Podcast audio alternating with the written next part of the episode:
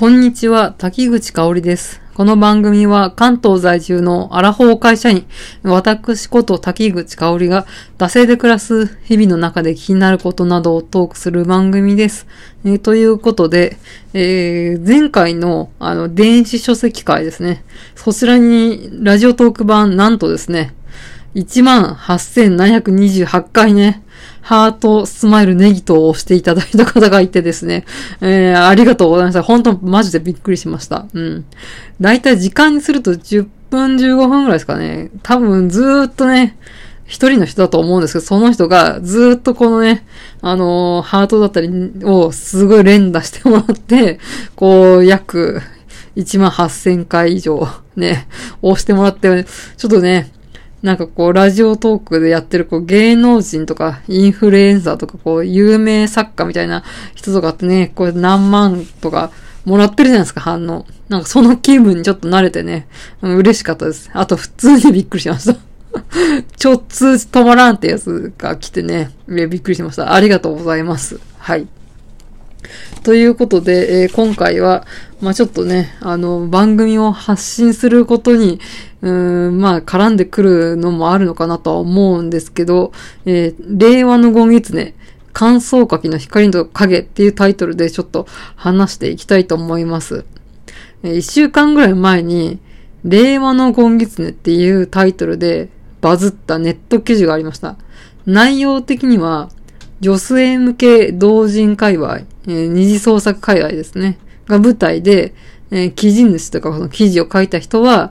読み線の一般人でいいのかな、多分。で、その人の、まあ、趣味っていうか活動が、えー、ツイッターフォロワー数の少ないけれど、良作をね、発表している同人作家を見つけ出して、まあ、作品がアップされるため、たびに、匿名で丁寧な感想を送り、応援するっていう、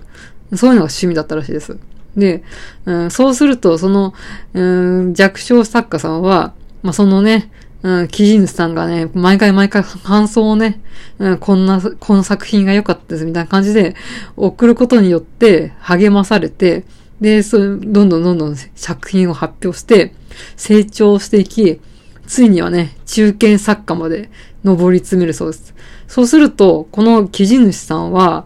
うんもう応援しなくても、他にね、熱心なね、ファンがね、自分以外もね、つくから、そこで自分の役目が終わったと思って、応援やめちゃうそうです。で、うん、まあね、うんこういうちょっと弱小作家さんみたいなのを応援しては、えー人気になったら去り、応援したら人気になったら去りみたいなのをしてた、うん、ある日、その数年ぐらい経って、まあもう人気作家になったね、うん、その同人作家さんからね、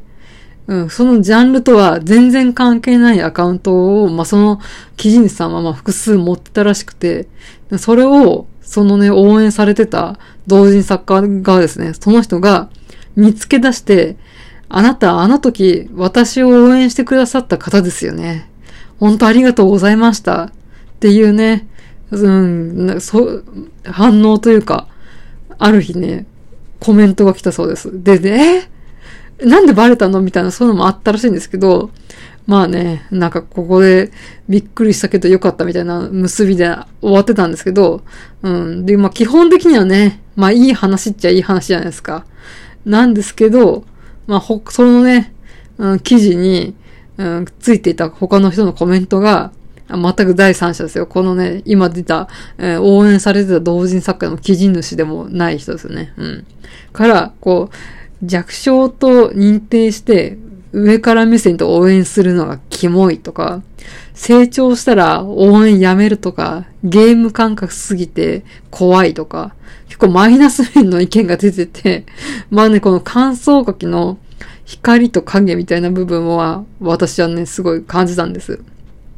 まあ確かにね、このね、マイナスコメントも言ってる意味はね、わかるんですけれど、私が、まあこのマイナス面で、え読んで感じたことは、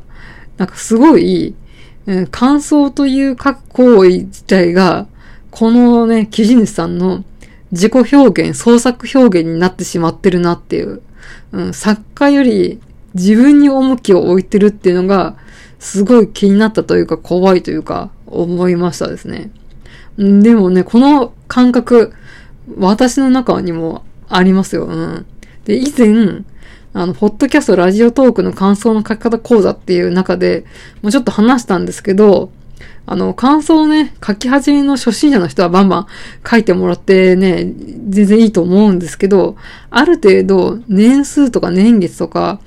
経って、こう経験とかスキルを積んできて、それこそ、まあ、中堅の感想書きっていう、そういう概念があるのかわかんないですけど、それぐらいまでになった時に、うん、発生する悩みが、なんか、どこまで自分を出すかみたいな。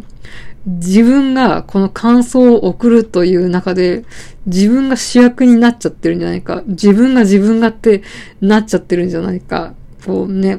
作家大なり自分になってるんじゃないかっていうのをね、すごい自問自答するんですよ。うん。で、今はね、この感想だったりをさ、ツイッターだったり、ブログだったり、表に出すことができるじゃないですか。で、えー、まあこのマシュマロとかは匿名で送れますけど、あの、よく同人作家の人とかもそのマシュマロを公開して、まあこう質問に答えてくれるみたいな。うん。その感想がね、あの、作者と、この感想の送り手自分ですね。と、それ以外の第三者の目線っていうのが入ってくることによって、なんかこう、見られてるみたいな、うん、見てくれてるみたいな、私の感想、作者さんは元より、全然知らない第三者を見てるみたいな、ところの目線も入ってきて、本当にどんどん感想書きっていうところが、まあ、職業ではないですけど、なんか一つのポジションというか影響力を持つというか、うん、この感想を書くっていう表現の場の一つになってるのかなって最近は思います。うん。で、これ誰かが言ってたんですけど、感想書きって、実はね、突き詰めるとずるいっていうのをなんかで見たんですよ。これなぜなら、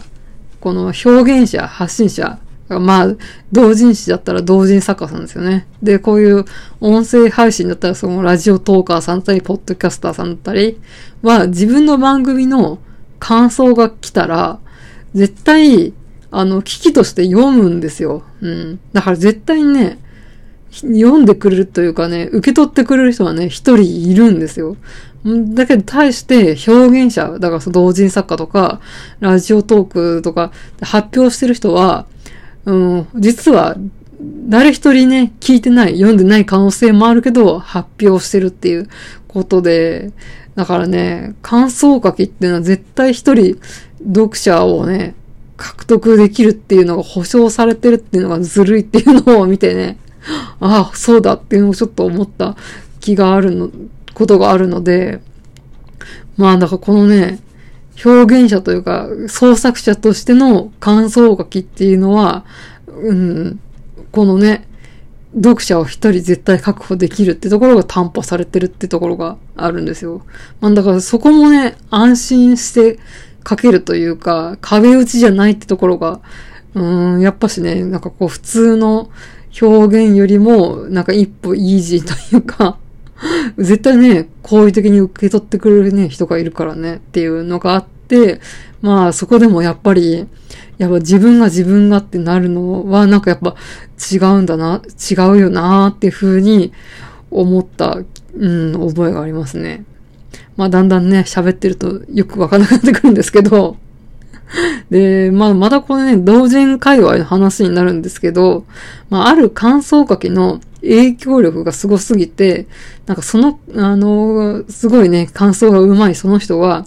なんかほのぼのハッピーエンドの話が好きらしくて、そのジャンル界隈は、そのほのぼのハッピーエンドの話しか認められなくなったっていうのを聞いて、それこそ恐怖だなと思いました。うん。まあ、これまた違う話ですけど、これはあのリアルの友人なんですけど、その友人がずっと割と小さい劇団のファンで、えー、で、毎回毎回公演があるごとに、あの、感想を送るっていうことで、もう10年ぐらいそういう、まあね、ファン活動をしてるんですけど、あの、ある種テーマの演劇をやってください、やってくださいって、10年間言い続けたら、去年ついに、そのね、脚本を書いてくれて、あの、演じてくれたってのがあるそうです。だから本当ね、やっぱり感想書きの影響ってね、実はね、少なからず大きいっていうのをね、もう自覚していきたいなと思いました。うん。まあ本当ね、感想はね、表現、創作っていうのをね、最近ちょっと強く感じるのが出来事というか、その令和の5月でね 見て思いました。うん。やっぱね、こう表現者をね、踏み台にして自己表現をしないっていうのをちょっと肝に銘じたいと思いました。うん。まあそんな感じで、まあね、まあ感想書きみたいなことをしてない人には何のこっちゃっていう回なんですけど、うん。まあ、ちょっとね、令和のゴンギツネ、多分ね、検索すると出てくると思うんで、まあ読んで、興味がある人は読んでくださいという感じで締めていきたいと思います。まあこれは、今回は私のね、次回の念を発表する回でした。うん。感想書きがしゃしゃり出ないっていうね。うん。はい。では締めていきたいと思います。本当ね、何のこっちゃでも申し訳ないです。はい。えー、番組へのご意見、ご感想は、マシュマロ、または番組ツイッター、ダセイ2018まで、番組ハッシュタグは、シャープ、ダセ黒、漢字でダセ、カタカナで黒で感想とつぶやいてください。ここまでのお相手は、え、滝口香織でした。また次回。